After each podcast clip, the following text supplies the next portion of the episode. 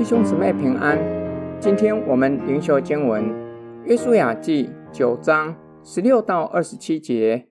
以色列人与他们立约之后，过了三天，才听见他们是近邻，住在以色列人中间的。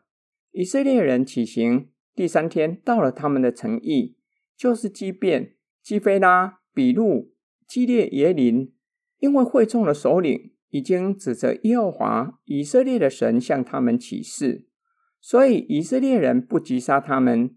全会众就向首领发怨言。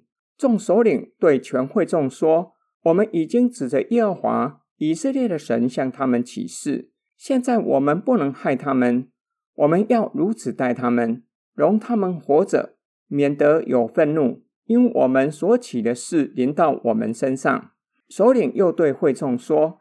要容他们活着，于是他们为全会众做了劈柴、挑水的人，正如首领对他们所说的话。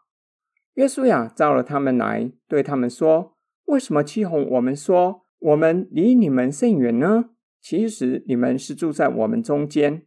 现在你们是被咒诅的，你们中间的人必断不了做奴仆，为我神的殿做劈柴、挑水的人。”他们回答约书亚说：“因为有人实在告诉你的仆人耶和华你的神，曾吩咐他的仆人摩西，把这地赐给你们，并在你们面前灭绝这地的一切居民。所以，我们为你们的缘故，甚怕丧命，就行了这事。现在我们在你手中，你以怎样待我们为善为正，就怎样做吧。”于是约书亚这样待他们。救他们脱离以色列人的手，以色列人就没有杀他们。当日，约书亚使他们在耶和华所要选择的地方为会众和耶和华的坛做劈柴、挑水的人，直到今日。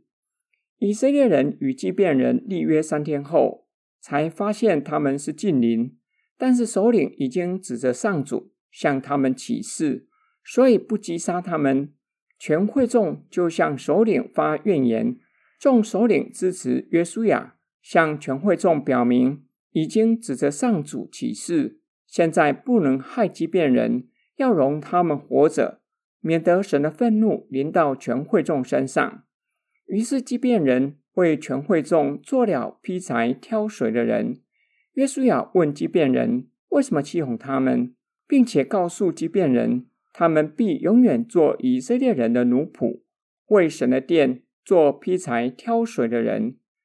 即便人回答约书亚，因为他们听到上主已经将全地赐给以色列人，并在以色列人面前灭绝这地一切居民，甚怕丧命，才欺哄约书亚。现在在约书亚的手中，约书亚怎样待他们为好为正确的，就怎样做吧。于是约书亚救他们脱离以色列人的手，没有杀害他们。即便人从此在圣殿为会众和上主的坛做劈柴、挑水的人，直到编辑者编辑的时候。今天经文的默想跟祷告，会众向首领埋怨，众首领没有将错误全都推给约书亚，而是支持约书亚。承担起与约书亚共同处理基遍人欺哄的责任，并且有效地解决问题。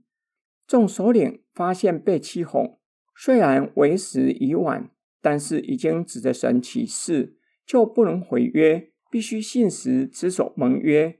这是为什么将基遍人欺哄首领的事写下来的原因，让之后的以色列人深刻体会信实守约的重要性。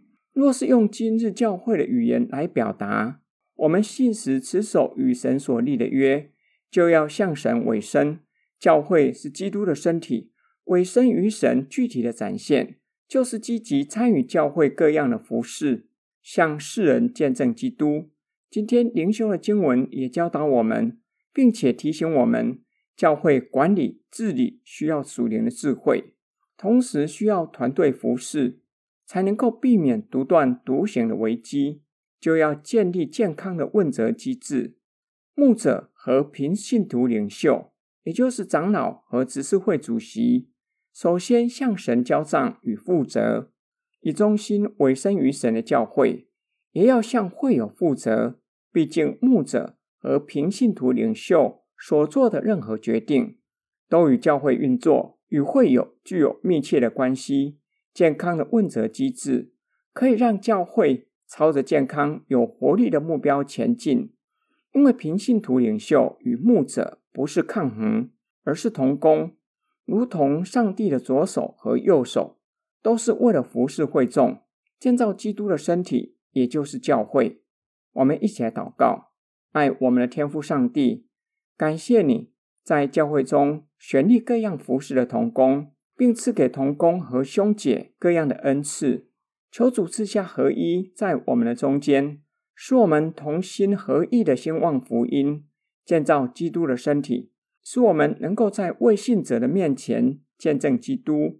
我们奉主耶稣基督的圣名祷告，阿门。